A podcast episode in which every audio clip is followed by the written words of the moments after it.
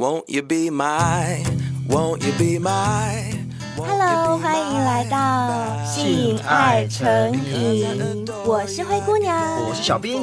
不管你是经过灰姑娘小阁楼，想听灰姑娘说真话，或是进入小兵的密室，想听小兵说干话，都欢迎你停下脚步，在我们的城堡里跟我们一起开趴喽！哎，你有没有看最近 IG 的私讯？你是说哪一段？我们 IG 私讯好多啊。对，但是最近有很多小仙贝来问我们一些问题，关于感情方面的，还有最重要的就是很多男生小仙贝问我们什么？我知道你要讲的是搭讪的问题，嗯、对不对？对，我们好像蛮多小仙贝不知道怎么跟女生聊天，或者是搭讪，尤其是搭讪。欸、我觉得这个好像跟人的个性、跟生活习惯，嗯、还有他的工作好像有点关系耶。有一些人真的碰到女生。他真的不会说话，说话就结巴了，对不对？对，一片空白。对，然后很多男生是他们连开场白要讲什么都不知道，比如说他们要认识一个陌生的女生。就完全不知道该怎么开场。嗯、那为了我们的小仙贝灰姑娘跟小兵两个牺牲自己的假日去替你们出外景，我们去街访实测，你知道吗？没错，而且我已经很久没有去西门町了。对，自从啊我长大之后啊，我就不再去西门町了。嗯、然后这次为了这一个主题，我跟灰姑娘应该是说灰姑娘逼我。小兵被我逼着去撩女生，去跟女生搭讪，超好笑的。他一定要逼我做这件事情。后来我还想说，搭讪应该也不是多难的事情，这种东西哪需要实测？我后来发现呢、啊。原来有一些方法真的还蛮烂的，是不是？哎、欸，真的，因为我自己本身是那种常被搭讪的人，所以我非常知道男生用什么开场白我会打枪，啊、然后男生用什么开场白是会卸下我心房的，我很清楚。但我觉得这是我个人，所以我。请小兵去试，请他用我教他的方法去搭讪女生，看看看哪个成功，哪个失败。结果他在那边一直骂我说什么，他想搭讪的是男生，谁要搭讪男生？啊、小仙贝一点不想搭讪男生，好不好？我们是要搭讪给小仙贝听的啊。是没有错，可是我觉得我们很失败的一点是什么？嗯、你知道吗？我觉得我们应该要把现场声音录下来的。哦，也对。其实那时候我有想到，可是就是因为在外面太吵了，我们又没有真的那种 mini 麦的收音设备，所以我觉得这样，这是一个。嗯另外一个就是因为我们想要让我们真正去实测的这些女生不要任何的防备心，因为如果她看到我们有麦克风或什么的话，其实他们想说，哎，我们是不是在录节目？而且现在目前还蛮多 YouTuber 或者是比较那种实境节目都会走上街头，所以我们想说啊，算了，就不要用这一招，免得到时候被发现，那这样回答的问题可能就会比较不那么公正。但我先暴露一件事情。有关于灰姑娘的事情，你要先我什么底了？因为有一次你很夸张，嗯、你穿着运动服，然后戴着口罩，戴着帽子，嗯、你下楼去，嗯、我忘记去丢垃圾还是去买晚餐，然后居然有个男生骑着摩托车已经经过你了，居然还回头。回来问你说：“哦、对，对我可以跟你当朋友吗？对对对，你还记得吗？我记得，我记得 那次真的超北七的。我那天也没洗头，也没洗澡，然后戴个口罩，我就不知道他从哪里看到。他说什么？我觉得你很漂亮，哪里漂亮？我真的不懂。我还夹一个阿嬷夹。我想你的眼睛就是会害死很多男人，因为我记得那个是双黄线，他还要硬要回 转，要回转，对，硬要回转，要骑摩托车。我觉得这个男生也太猛了，居然也。为了一个眼神，然后愿意这样子再回过头来，对，对，所以我相信我们应该蛮多小仙贝也会这样子杀到女生，有有有，我看用什么方法可以跟女生搭讪。对，哎，那我先问你，嗯，网络上现在很流行一些就是撩妹的神剧，那些语录，哦，对，对，那我不晓得这些东西对你而言有没有效果？呃，有些有效，有些没有效，而且其实我觉得重点是看什么人讲。嗯我所谓什么人讲，哦、并不是你是什么样条件的人讲，嗯、而是你讲这句话的时候是有诚意的，还是很油条的。像波特王，哦、波特王讲这些话就超油条的。对对对对对，像他跟我讲的话，对，对我就绝对不会中。然后还有一个，哦、呃，那对夫妻是不是？你知道吗？就，就有有一对夫妻，他们有个女儿，我忘记他们组合叫什么名字。嗯、反正那对夫妻的那个爸爸也很爱撩妹，就是很会讲一些撩妹神剧。可是对我来讲，我都觉得太油了。嗯、我觉得有些话点到为止的诚恳是 OK 的，哦、对对对，但太油的不行。哦、了解。哎，那我讲几个，你觉得看看你会不会中？嗯好不好？好，你说说看。嗯，你为什么要害我？我害你什么了？害我那么喜欢你。这个有中吗？这个有中吗？我想一下，我想一下，等一下。哎呦，要看是谁讲哎。哦，所以如果今天陈冠希讲是 OK 的。当然。我跟你讲，跟人真的有很大关系。讲什么真的还好，哦、没有啦。因为你刚刚举例是举陈冠希，这是一个男神的例子，哦、这不适用于一般素人。如果只是一般朋友啊，嗯、我没有特别讨厌他，嗯、也没有特别喜欢他，他突然这样讲，嗯、呃，我觉得如果是你刚刚讲的那句，会有一点点太过了，哦、因为太过了。对，你很直白的表示你喜欢我，我觉得这样子有点太 over，可以不要那么 over，Okay. 你可以用一种隐喻的搭讪方式，我觉得那种女生会比较没有戒心。那比如说，你觉得一个礼拜里面我最喜欢哪一天？嗯，礼拜天。不是，我喜欢有你的每一天。这会比较不用那么直白。一样很直白，一样很这样一样很直白哦。我跟你讲，啊、这适用于已经交往的人，交往的对象。啊、如果是还在暧昧当中的，对陌生人或者暧昧当中的话，是不太适合。网络上这种撩妹语录，大家听听就好。对女生来说，这些没有那么适用，不会那么容易中。我跟小兵是特地为了你们去街上实测哦，实测的秘招比较有用哦。现在就赶快来听我们说说看吧。在出去之前呢，其实我有跟小兵先商量好，我给了他三种方式，让他每一种都去搭讪五个女生试试看，看成功几率有多大。好，第一种就是小兵，你来吧。好，哎，小姐，小姐，嗯，什么事？你好漂亮，可以跟你做朋友吗？哦，不用，没关系，没关系，谢谢哦，谢谢。哎，就走了。这一招啊，灰姑娘给我的时候，我说这招怎么可能会中啦？嗯、这招真的很烂，因为如果是陌生人，你跟她称赞漂亮，其实一般的女生。不管她漂不漂亮，其实女生会有一种不知所措，对，很唐突。虽然你是夸奖，可是对我们来讲，真的还是会觉得蛮唐突的。而且我们会很担心你下一步的企图到底是什么。先给我一颗糖吃，你接下来有什么要求吗？女生会有防备心。嗯、为什么我会出这一题？是因为，呃，我在街上受过别人的搭讪，最多人跟我用的就是这一招，啊、所以都被我打枪啦。那上次那个摩托车，他的第一句话说什么？嗯、你还记得吗？记得啊，他就是看了我一眼之后回转过来，骑到我旁边停下来说：“哎、嗯欸，小姐，不好意思。嗯”然后我就说：“嗯，怎么了？”他就说：“我觉得你很漂亮，我可以跟你做个朋友吗？”啊、一样是一招。对，我在路上真的遇到最多男生就是用这种方式在搭讪，可是这一招真的是不行。我们这一次的实测就是请小兵用这样的方式去跟女生搭讪，只要呢要到女生的 line 就算成功。嗯、那刚刚小兵用的第一招。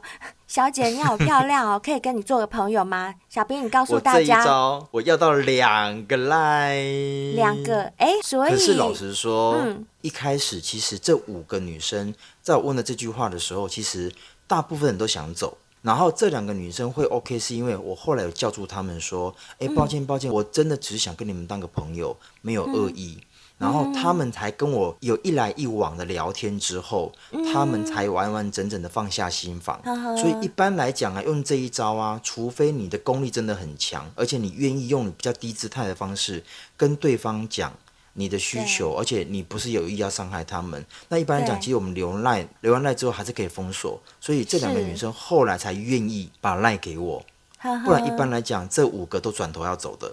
真的是这样，嗯、因为就很唐突啊，不忧不忧。嗯、好，那我们来分享第二招。第二招我叫小兵去讲的就是，哎、嗯，小姐你好面熟哦，我们是不是认识？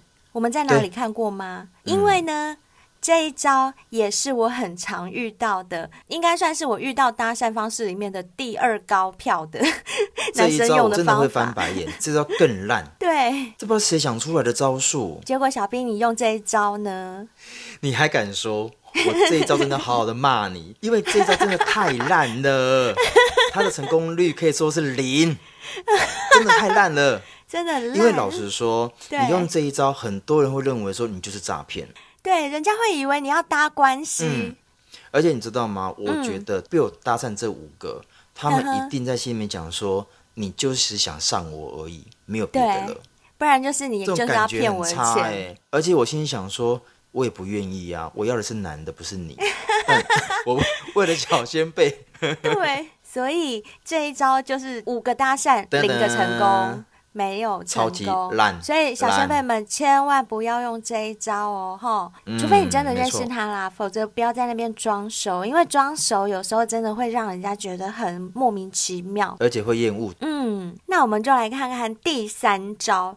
第三招呢，其实是我们目前实测里面最有效的一个方法，成功率非常高。对，陌生问路法。小姐，小姐你好，怎么了？哎，抱歉，因为我第一次来这边，要想问一下，说这附近有没有什么好玩的，或者是说这附近有什么好吃的，可以跟我介绍推荐一下吗？因为我从台南过来，我第一次来西门町。哦，你台南人哦。嗯，我跟你讲，你看到那边没有？那边有个美官园，这个还蛮有名的。吃什么的？嗯，它是吃日本料理的，它是老店，这家是老店。哎，可是因为这两天天气比较冷，有没有比较热食可以吃的？哦，你想要热一点，那你敢吃辣吗？哦，我超级喜欢吃辣。哦，那你可以去那家新麻辣火锅哦，很好吃。麻辣火锅吗？对，它是麻辣火锅，然后它是、哦、呃，怎么讲？评价很高，评价很高的。对，它的食材很新鲜，可以去这边。然后像那边有一个老天路鸭舌卖卤味的，它、哦、那个是很多观光客都会去那边买。哦，谢谢你，谢谢你。然后此时呢，通常女孩子就会回头走了，对不对？因为对方已经说拜拜了嘛。嗯所以也问完路了，谢谢谢谢，不客气不客气。嗯、好，我就回头走，嗯、然后小兵也回头走。嗯、但是呢，走了两步之后，哎，小姐小姐，怎么了？对了，你刚刚说那个麻辣火锅啊，那我现在去就会有位置吗？嗯、还是说我要先定位？因为今天礼拜六。呃，那个你最好先打个电话定位，因为他们那边还蛮多人会去的，生意很好。哦，是哦，但我这次是一个人来旅行呢，嗯、我不晓得说我一个人去吃、嗯、这样子会不会划算？因为毕竟我也是有旅费的问题。哦。他那个是吃到饱的，应该还好，应该还好，还 OK。了解，对，嗯哼。那你这边落手的话，你可不可以跟我介绍一下？如果说我待会吃完饭，因为晚上台北的夜生活，其实我也没有很熟，大概只知道什么士林夜市啦。或者是其他的夜市，你要去士林夜市的话，你可以在那边坐捷运。这样会很远吗？因为我第一次搭捷运呢，都不熟。不会啦，台北的捷运很方便，你可以放心。嗯、好哦，谢谢你哦，哇，今天很谢谢你给我那么多讯息。嗯、台北人是不是都很热情啊？就是好像很很愿意帮助我们这些外地来的游客。哦，没有啊，反正就是出来玩嘛，对不对？哦，哦，哦，所以你是台北人？嗯、哦，我是台北人，对，你当地就对了，难怪你对台北那么熟。嗯，有去过台南吗？台南哦，嗯、我还蛮想去的。台南好像很多小吃哦。台南小吃也很多，而且都很好吃，嗯、而且价格上面也不会像台北那么高。哦，是哦。嗯，那台南比较好吃的是什么？很多哎、欸，你喜欢吃甜的吗？因为我们台南的食物比较偏甜。我听朋友说，那种什么鳝鱼意面是不是？对对对对对，你喜欢吗？喜欢。海鳗鱼台南也很多，有蛮多家就是老店，然后生意都很好。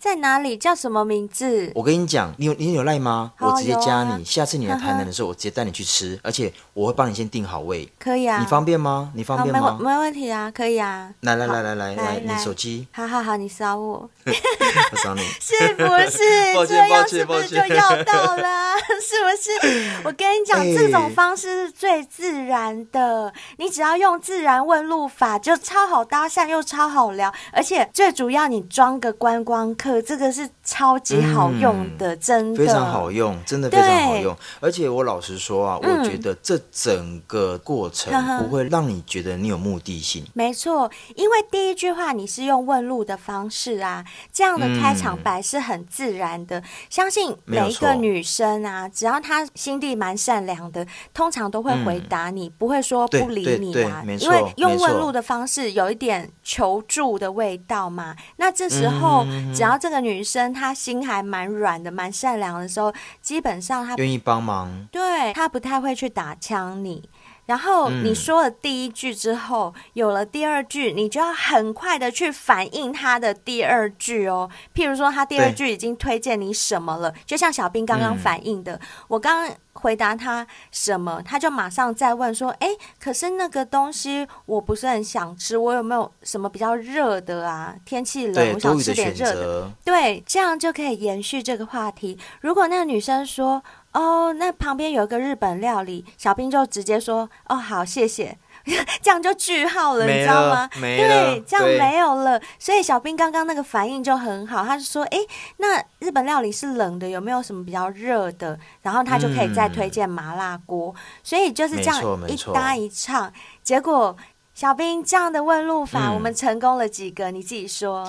四个是不是四个都要到赖喽？哎，原本第五个他也要给我，但他有跟我说，因为他有男朋友，他不方便。哦，就是怕男朋友误会。不然其实他是 OK 的哦，对，对不然他是 OK 的哦。对，因为这样的问法就会让人家真的是比较没有防备，觉得只是多交一个朋友，而不是你想要追我，或你对我有什么企图。就算聊到一半的时候，女生已经能够意识到你是来搭讪的，但是因为有之前。很自然的开场白做铺垫啊，所以他还是会继续跟你聊天。嗯、还有这里有个小秘诀，就是你在跟他讲话的同时，你的重心要放在后脚上，你的肢体语言一定要表现出你是马上要走了，而不是你就特定停下来要跟对方聊天。这个很重要，这小细节千万不能忽略哦。来来来，这一招我跟你讲，小仙贝你一定要学起来。对，我懂你意思，也就是说，你今天来问路。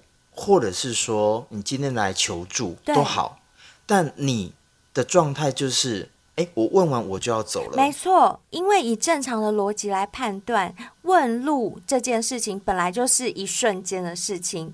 问路就是问到了就应该要走了，对，不对？对。如果你问路问到了还不走，嗯、那你就变成要搭讪了嘛。那跟问路就完全是两回事了。那我们要你表现出的态度其实是问路，不是搭讪，实为搭讪，但是表面虚为问路。这一点真的是很重要。没有错，嗯、而且我觉得啊，像在西门町，不是会很多人发传单吗？对。那种感觉其实就会让人觉得不舒服，因为你都也是会紧盯着，然后会说。哎，你拿一下嘛，或者你帮我填一下资料嘛，拜托，五分钟，五分钟。紧迫盯人，对，这种感觉是会让人家害怕的。对，而、啊、如果用你刚讲那种方式，嗯、把重心放在后脚，哎，这招很厉害耶！这招对女生来讲其实是很有安全感的，因为女生会觉得说，哎，她可能真的问完路，她就要走了。这时候女生的戒心是全部都没有的。原来，然后更厉害的地方，你知道是什么吗？小兵，为什么我那时候叫你去讲完之后，马上叫你转身走？这个其实也是一个重要步骤哦。因为你刚刚前面已经让那个女生感觉到你们聊起来了，这是第一点。对然后第二点，嗯、她可能也意识到你在跟她搭讪了，这是第二点。可是第三点，嗯、你突然转身离去，这时候女生就突然哎。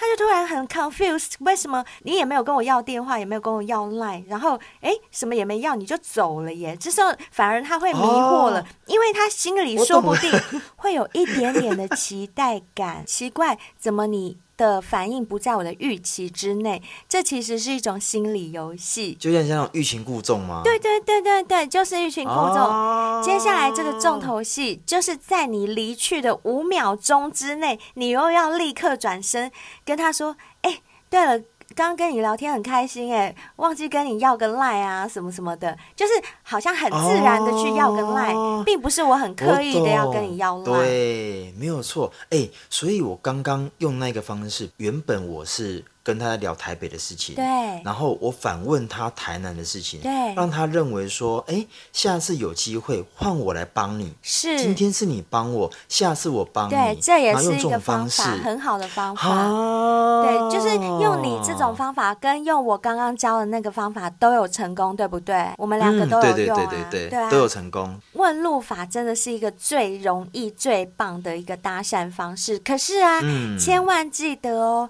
不是说问完路就可以搭讪成功，是我们这中间做了很多小小的技巧，用了一些小小的心机在里面。所以小仙贝们要聪明一点。如果你们真的想要去搭讪女生，希望可以成功的话，那些小技巧一定要用进去，就包含我刚刚讲的，你的重心要放在后脚上，好像表现的随时都要转身走的那种肢体语言的感觉，你要做到哦。对了，另外有一件事我要提醒小仙贝们。嗯就是如果你在问路的过程中，他跟你回答你所需要的问题之后，对，他转身就急着要走，呵呵，其实那个时候你就不要再死缠烂打，哦，对，有可能他真的有急事要离开，你越缠着他，其实会有反效果，这样女生真的会有反效果。对，第二个，他跟你回答完毕之后，有一些女生她大概有一些经验值，嗯，那可能你本身就真的不是我的菜，对，如果你硬要聊，其实反而会臭掉。对，而且有可能他会寻求旁边的路人协助什么的，就是那时候求的就是你了，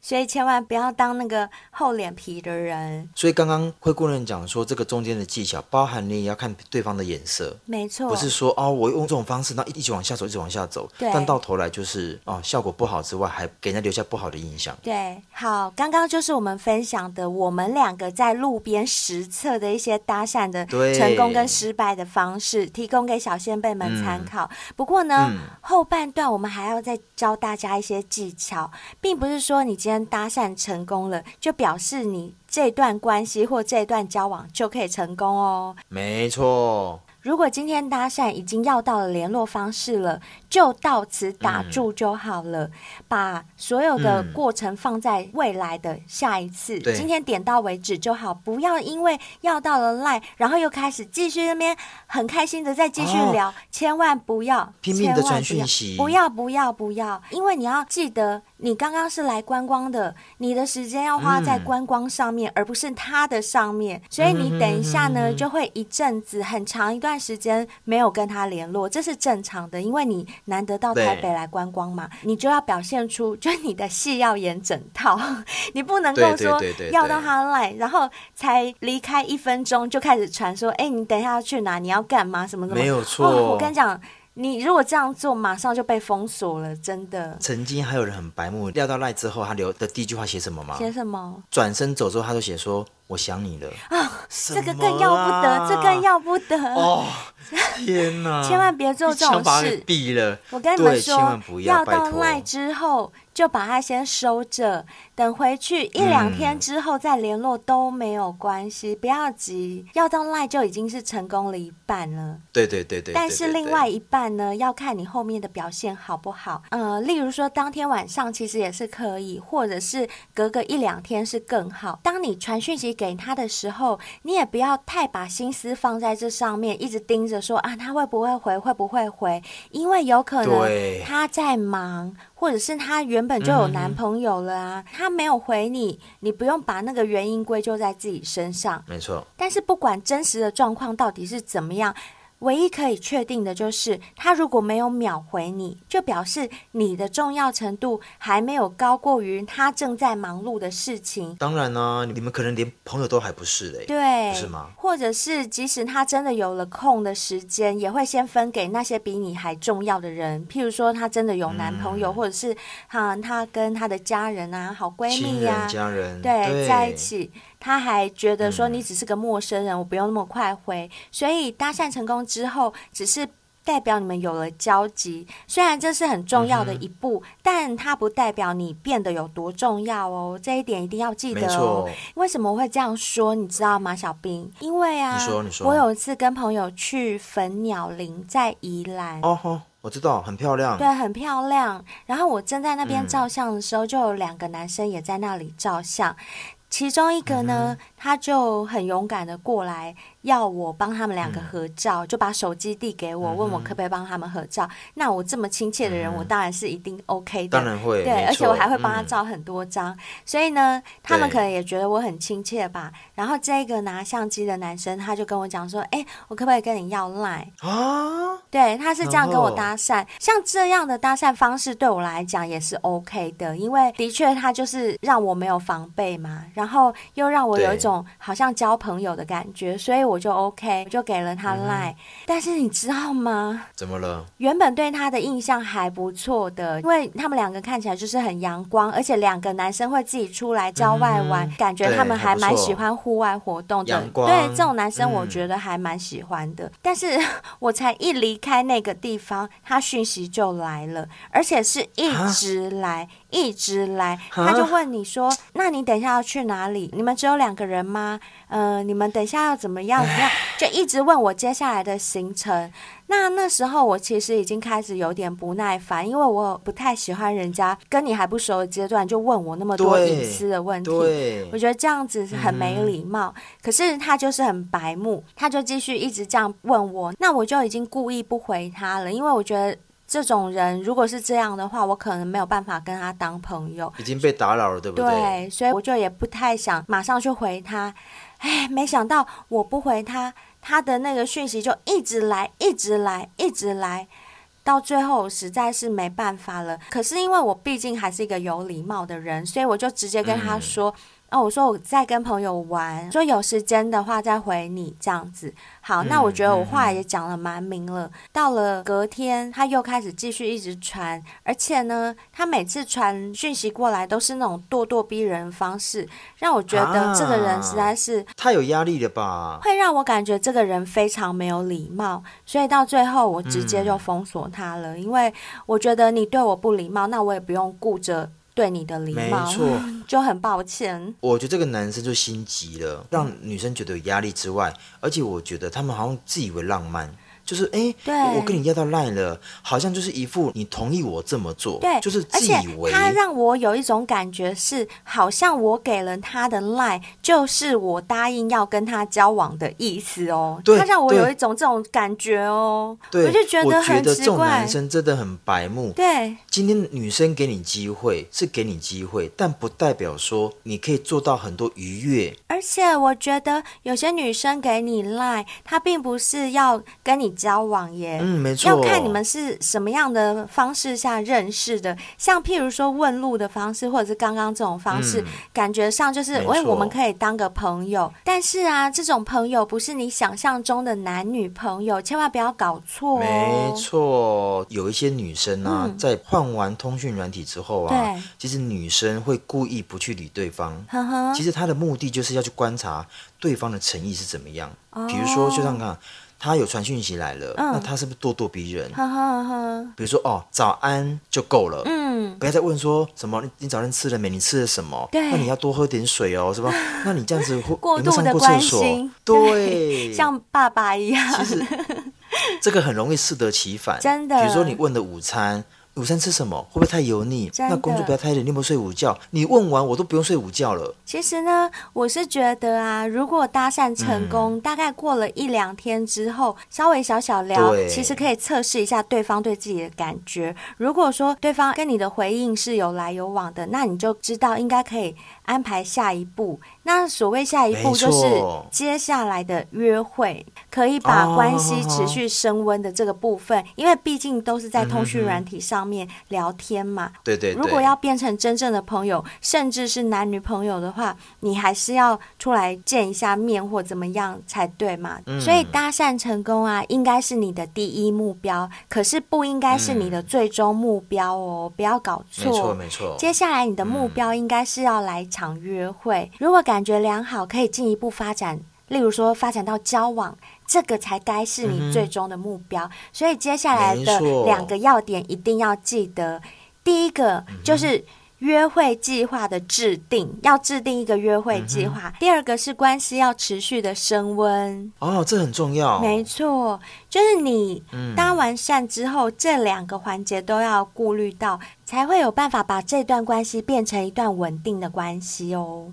好，那我来教一下大家约会的计划要怎么制定？嗯、其实啊，当你要到赖之后啊，嗯、你一定会中间一定有一些互动，对不对？在赖上面做互动。对。当你觉得时机成熟的时候，你可以提出一个邀约，嗯、比如说哦，我们去看场电影，嗯，我们去一个午餐，对，吃个饭，见个面，打场球。嘿，没错。如果女生同意你的邀约，嗯、那就代表这过程中你们两个的互动是非常的良好的。对。但你需要注意的是，嗯、约会的内容，嗯，第一个。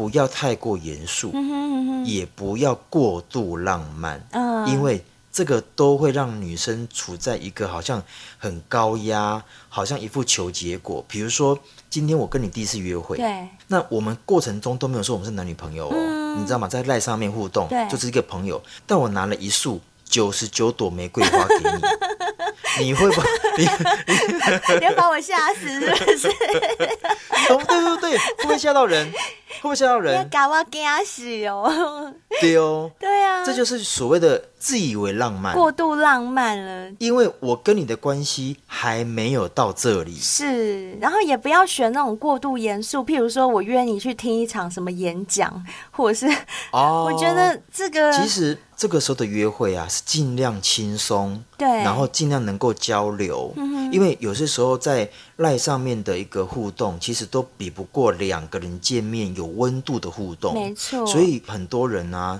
都会想制定这些计划啊，其实真的很傻，其实根本不用什么制定，让一些东西自然而然的发生就可以了。No no no，不行，真的不是，真的不是。什么叫自然而然？嗯、什么东西都要规划，好不好？是你要把它规划的很自然。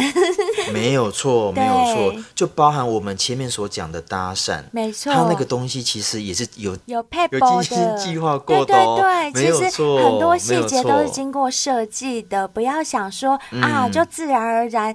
就是两个人有缘就会在一起了啦，怎样又怎样？没有，当然没有错，没有那回事。我也相信缘分啦，其实我也蛮相信缘分的。可是你空有缘，不好好设计的话，很容易就造成有缘无分。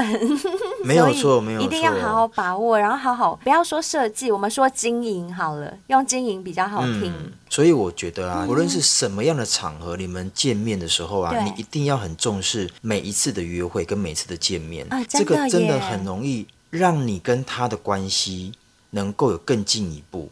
这更进一步，我不是说一定要什么发生什么肉体关系，但如果你是以结婚为前提的人，他能够让你觉得说，哎，你这个人够沉稳。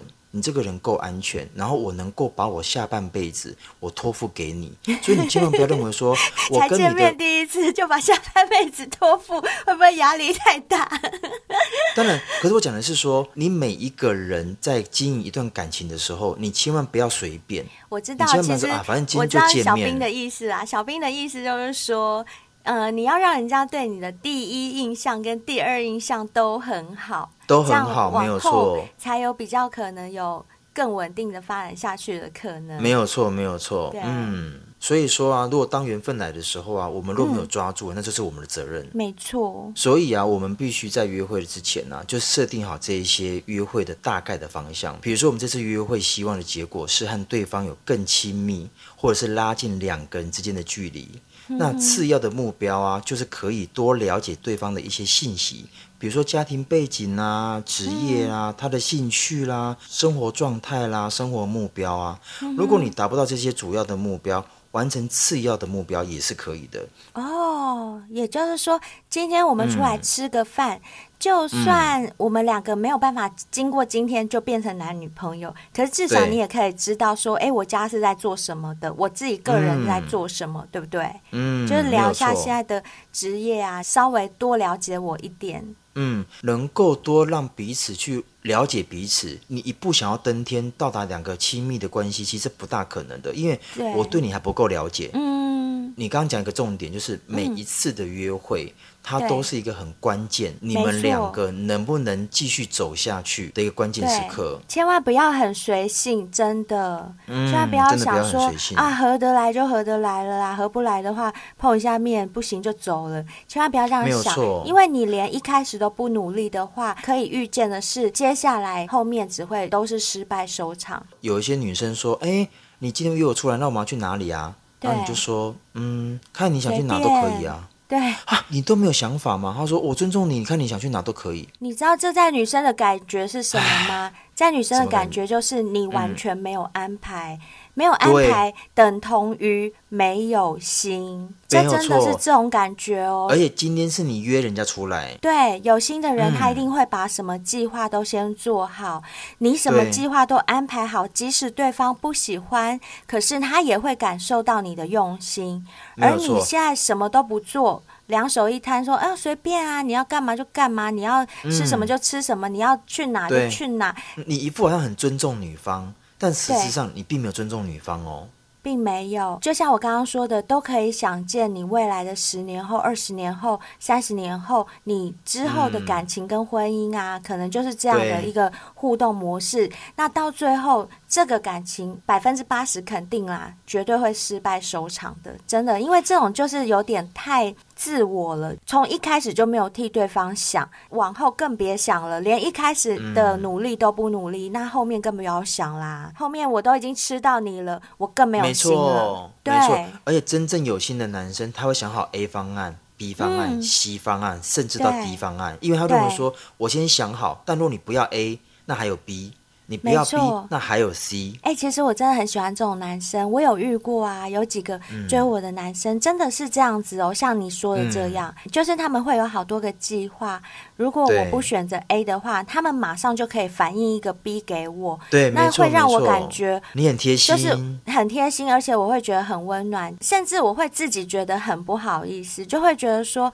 哎呦，我怎么值得你这样子对待？哦、因为不想欠人家，所以就会尽量想要我也做点什么来还给你、嗯、那种感觉，嗯、就会让女生产生一种这种心态哦，真的会。嗯、除了刚刚小兵讲的这个之外啊，还有第二点，关系持续升温，这个也很重要，因为你要到了这个女生的联络方式了。如果在第一个礼拜，你只是做一些简单的问候。然后没有跟他进一步邀约出来啊，去约会，在他的感觉就会觉得说，哎、嗯，你们有一种安全距离的关系，好像不太可能发展成一个长期的稳定的关系。嗯哼哼哼，我懂我懂。所以呃，要到 LINE 以后，就是要到联络方式以后，首先一定要想办法先约他出来，先制定一个很棒的约会计划。嗯、约会计划如果成功了之后，接下来的就是。培养一个让感情更长久的方式，因为呢，一旦这段感情演变成爱情的时候，其实爱情在生活当中，它不是一个人生活的全部。你的生活中除了爱情之外，还会有你的工作啊、你的朋友啊、你家人，有很多其他的事情要顾到，对不对？那两个人之间的感情，只是说让你的生活更美满的一个润滑剂而已。如果你是过度 focus 在这个爱情当中，而忘记努力去提升你自己的话，其实这段爱情它也是没有办法走得很长久的喽。这一定的啊。对，为什么我会要这样讲？你知道吗？因为啊，前几天又有一位小仙贝跟我求助了。嗯、哼哼他说他跟他女朋友在一起十年。其实我之前已经有陆陆续续听过他们的故事。他女朋友其实是有想要离开他的，嗯、只是这位小仙贝他一直不放手，嗯、所以他女朋友就变成想离又离不开的那种关系。那我有去了解一下他们相处的模式，我发现啊，嗯、这个女生在这十年当中，她都一直在进步。可是男生呢，他太把眼光放在女生身上了。女生她一直在精进她自己的，不管是包括她的。工作技能、生活品质之类的，还有他的收入都一直在往上增长。嗯、可是相反的，看看男生，男生只是一直把目光放在女生身上，他忘了去提升他自己。哦、所以呢，嗯、我就跟小仙辈讲，我说，因为我自己是女生，我很清楚，女生她再怎么说我不在乎男生怎样，我不在乎男生怎样，都是骗人的。女生真的都会喜欢比自己有能力的男生。对，真的是大部分的女生都是这样的心态。那如果说你十年内都是对方在成长，你一直在原地踏步的话，可能我十年前跟你在一起的时候，我可以接受，因为那时候我还小。但十年后我已经长大了，嗯、我成熟了，在我再转头一看你的时候，哎，你怎么还停留在十年前啊？不要说十年前，这样讲好像很残忍。你怎么还停留在三年前？嗯，就是他已经成长了十年，视野他也看多了，对不对？他会看到可能比他更优秀，或甚至跟他一样优秀的人，没错，但他的男朋友却还在后面。对，嗯，就是这样。就算你也有跟着成长，但你成长速度比较慢，你成长了七年。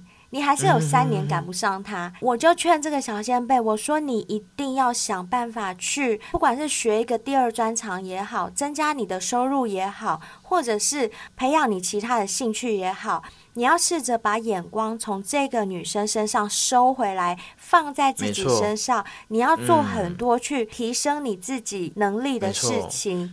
让你身上的光芒散发出来。你再怎么问我要怎么挽回他的心，我都觉得挽不回。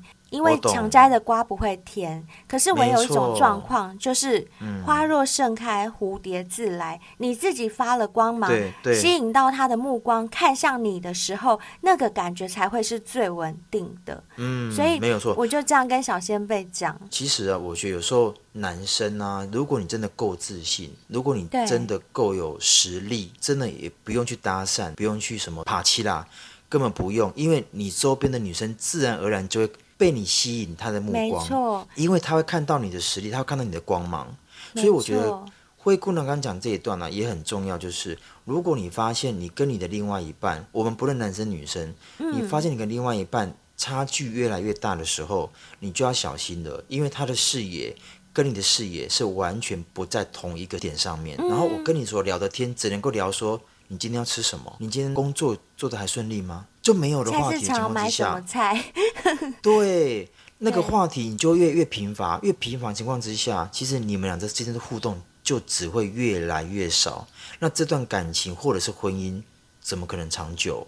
在恋爱当中，彼此都应该要给彼此一段时间跟空间，嗯、不要一天到晚黏在一起。嗯、没有错，这样感情才容易甜而不腻。然后非常重要的就是我们刚刚提到的，持续的提升自己，持续让自己进步，才能够把感情带到更好的阶段。因为只有当你自己更好，才更容易在爱情中感到自在且独立自主，才不会像我们这个小先辈一定要依赖另外一半，哦，永远都跟随着另外一半目光。当然，在感情的世界里面，没有什么谁对谁错，感情向来就是那么难以用常理解释的一件事情嘛。可是。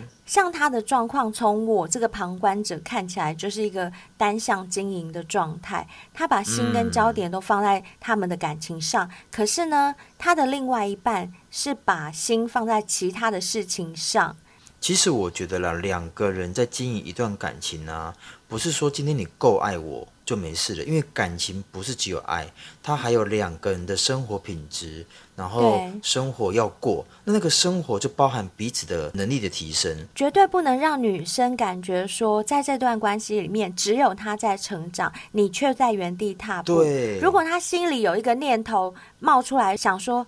我身边的这个男人比不上我，这个念头一旦冒出来就很可怕哦，嗯、这绝对会杀死你们的爱情哦。因为我觉得女生有些时候其实也比较务实，就是今天我们要走是长久，那长久的情况之下，不是就现在，因为面包跟爱情它本来就是必须要共存。嗯不可能说只有面包没有爱情，有爱情没有面包，这一定不会长久的。所以我觉得刚刚灰姑娘所说的那一块，我觉得是目前如果说你跟你的女朋友或者你跟你男朋友之间有一些状况，但一直说不出一个所以然来，那一定是你们两个之间的距离变大了。所以这时候最重要的不是想着怎么样再去经营这段关系，而是你要去想怎么提升自己，怎么让自己的特质跟光芒。让对方看到，让他找到再继续爱你的理由。嗯、如果你身上都已经没有光芒了，他可能当初爱的是你的光，但你熄掉了，他就觉得，哎，那我已经找不到继续爱你的理由啦，嗯、我干嘛还要跟你在一起？所以这个部分是走到比较后面需要的经营之道。小先辈们听到这第二个重点啊，关系的持续升温啊，千万不要以为啊，我们尽量多约会，尽量多亲密，然后尽量多做爱就可以持续升温。No，千万要把重点放在对的地方哦。对，希望我们今天的分享呢，能够有效的帮助大家从一个陌生开发的、嗯、呃搭讪，开发一个女生，然后慢慢慢慢 走到变成女朋友，然后走到女朋友之后，再慢慢慢进入婚姻的殿堂，好好的经营你们的感情关系跟婚姻。对，如果啊有小先辈啊，因为这样子真的搭讪成功，对对对，我跟你讲。记得要抖内我们包红包回来，对不对？没人泪，对，你听懂没人泪吗？没人吗？没人呢，对，没人没，没人的红包，对，没人的红包哦。小仙贝们，你们注意听好哦。灰姑娘在这边呼吁：如果你真的是因为听了我们这一集节目，去路边搭讪你心目中的女神，进而呢，嗯，真的是照我们的步骤，一步一步的把她变成你的女朋友，而走到结婚的话。一定要来跟我们讲，嗯、这样 我们一定会去参加你们的婚礼。三个参加你的婚礼，嘿，怎么跟我讲的一样？我们一定会去参加。我们去主持他们的婚礼，怎么样？你敢不敢？问题是人家敢不敢？我敢。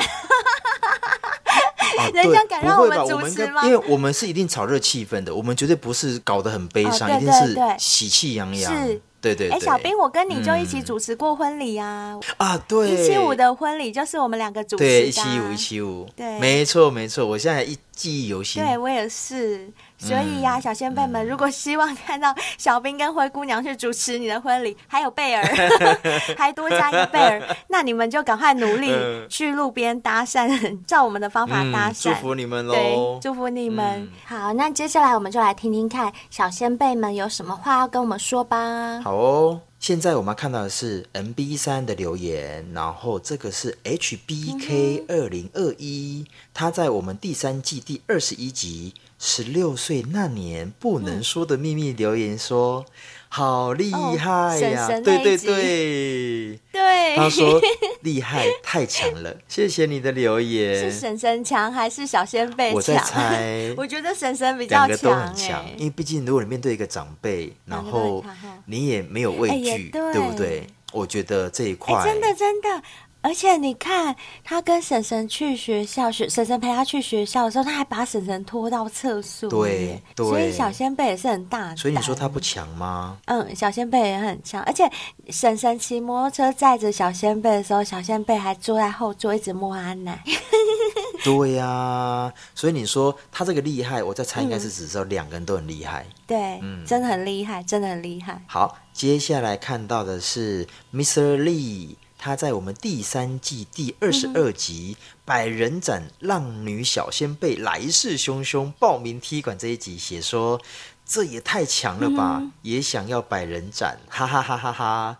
代表说他也想要来百人斩，啊、但我觉得这个 Mixer Lee 也想要百人斩，对对，但我觉得这个真的太难了，除非那个。哦哎，这样讲好像也不大好，就是条件要够好，除非不挑。对，而且你可能也要有那些人可以找，嗯、不然你去哪里找百人斩？可是现在约炮软体那么多，想要可是担心没有？可是，但是我觉得就是你不能挑。对啊，太挑就挑不到，对，一定挑不到。但现在人都嘛，眼光都嘛很高。不容易，像小精灵，他也有说，他其实还蛮挑的耶，挑的，因为小精灵本身条件好，对，对不对？算漂亮，而且你看，他光是挑他喜欢的就可以一百零五个，哎，搞不好现在一百零八个了。他没录节目之后，不知道又经历了几个。因为当天哦，搞不好一百一十八。当天录音的时候，哎，这可以讲吗？他不是还去泡汤？哦，对啊。他当天就立马多一个，又一个哦，对对对对对，哎呦，厉害厉害，所以对他太厉害了，这个我们真的是自叹弗如啊。没错，然后 Mr. Lee 又在第三季第二三集《下流小仙贝以包换物》这一集写说，没听节目真的无法想象，原来世界超级宇宙大。哎，你看这个 Mr. Lee 也跟我一样对下流。这一位小仙贝很有感触哎，嗯、就是他的经历这么丰富，而且我发现呢、啊，嗯、下流的故事播出以后，好像蛮多小先辈都有留言，有一些感触，对不对？对，真的有。嗯，所以我觉得，嗯、呃，下流很棒，就是他没有说他之前的经历这么的。多彩多姿，或者是有些人认为说可能不适合说出来，但我觉得笑流很棒，就是他把他的故事分享给大家，让大家知道说，其实有时候这就是一个经历跟过程，然后你用什么样的心态去看这件事情，然后你只要自己不走偏，我想你你也是付出了一些东西，嗯、所以我觉得这个心态很棒，嗯、就付出了一些代价，值得给大家做参考，就是自己做的事情，自己愿意去负责跟面对，没错，没错，没错，没错。嗯，呵呵，好，那接下来 Mr. Lee 又在我们的第三季第二十四集，哇，这集还蛮多人留言的哦。在进棺材前必须解锁的性体验，Mr. Lee 写说多批光想就很刺激，嗯、也想解锁，哎，所以多 P 第一名 还是很多人想解锁啊，还是很多人想要尝试。然后另外还有一个小仙贝 K Y L E W A N G，、嗯、他写说。有如遗愿清单般的好多事情需要解锁哦，那代表说，哎，真的，他有列清单，但真的要很多解锁需要时间。没有，他的意思是说，我们做的这一集就真的是把大家的遗愿清单都列出来了。他想要一个一个去解锁，太难了啊，太难了啦，真的太难了，要天时地利人和呢。对啊，光是其中有一个什么。把前男友或前女友集聚一堂，那个就很难了，好不好？对呀。然后像我最喜欢的那一个，就是在世界各国的地标前面做的这一件事情，也要有很大的财力才可以达成。所以我真的觉得哦，好难哦。然后我们有个新的小先辈叫蔡成达，他写说第一次听，好喜欢哦。你好，蔡小仙贝，你好，欢迎你，欢迎你来，欢迎你成为我们的小仙贝。然后希望以后你有多听到什么样的题目你喜欢的，多留言给我们。对啊，你可以留言给我们，或者追踪我们 IG 啊，这样就可以私讯我们。嗯，你有自己想分享的事情，也可以跟我们说，我们可以帮你做一个单集。好。接下来是一个叫陈诗琴的小仙贝，他在我们第三季第二十五集、uh huh. 哦，就是下流的那个小仙贝以暴换物的下集留言说，真的很替下流感到心疼，还好只做两个月，不然可能受到更多的伤害，uh huh. 真的是善良的傻妞。谢谢你的留言，看吧，嗯、大家听了真的都会很很心疼下流，很有感触了，可以这么说。他为了这件事情，年轻的时候付出了代价，拿了四个小孩，没错，这个真的是很伤身体。然后又遇到一些坏的客人啊，没错，什么对，然后还被那个马夫那些骗钱，没错，没错。所以啊，我觉得我们现在目前呢、啊，其实很多小先辈的一些留言也好，或者是。呃，分享故事也好，其实我倒觉得很棒的是，都有些启发，然后让我们周边的小先辈听到了有感有感而发的留言，互相鼓励。我觉得这是我们做这个节目啊，嗯、很很感到开心的地方，而不是说好像只有性爱，并没有任何的回馈，对不对？对，就是他们听到别人的故事，如果是很开心的，他们自己也会觉得很开心。但是像这种会让人觉得心疼的，他们也会觉得，嗯、哎呀，怎么会这样呢？嗯、就觉得很有感触吧。嗯、好，谢谢你哦，诗晴，谢谢你来留言。好哦，那在这边还是要呼吁大家一下，如果你们是用 Apple Podcast 收听我们节目的话，麻烦帮我们留一下五星评论，好不好呢？嗯。如果你是用 MB 三收听我们节目的话呢，他那边每一集下面也都可以留言给我们哦，也可以给我们五星评论，谢谢你们。如果你还没有追踪我们的 IG。麻烦你追踪下去吧，我们很需要你的追踪哦。然后你有任何的讯息，看到我们任何的贴图，你都可以在上面留言，或者是私讯给我们也可以。另外还有一个，我们现在也在加紧把脸书给建制起来，然后追上目前的集数。如果你有使用脸书的小先辈，也可以追踪我们哦。另外最后一个，刚刚灰姑娘有说的红包。抖内，如果 如果你 OK 的话，如果你喜欢我们的话，麻烦你们给我们一点抖内喽，然后让我们能够把节目做得越来越好。对，赞助我们一下。嗯，嗯，真的。或者是呢，你有什么故事想要分享给我们，想要分享给所有的小先辈们听，都欢迎你投稿或是报名参加我们节目。嗯、因为你们也听到了，我们有很多很勇敢的小先辈都有来上节目分享他们自己的故事，嗯、而且你们完全不用担心隐私的问题，嗯、因为上节目全部都是用化名，再加上我们现在都是采取远端录音的方式，线上录音，对，所以完全不用担心说你身份会曝光哦，有什么话不敢讲，嗯、来这边就是想讲什么就讲什么，尽管讲，不用考虑到伦理道德或者是被不被社会大众接受，我们这边就是你只要想讲话就可以来讲，就这样。我 家刚刚有那我唔惊你讲，我惊你无来尔啦。有，这样讲对吗？这样讲对吗？应该对。我蛮嗯，对哦，对，反正讲对就对了。我唔惊你来讲，我敢惊讲你唔敢。好啦，所以所以要讲台语拜拜就是啊，吼。嘿，对，好，对，咱讲台语拜拜。今仔日节目就到到这了为止。欢迎您收听，多谢您收听。Good night，嘿，拜拜。拜拜拜拜。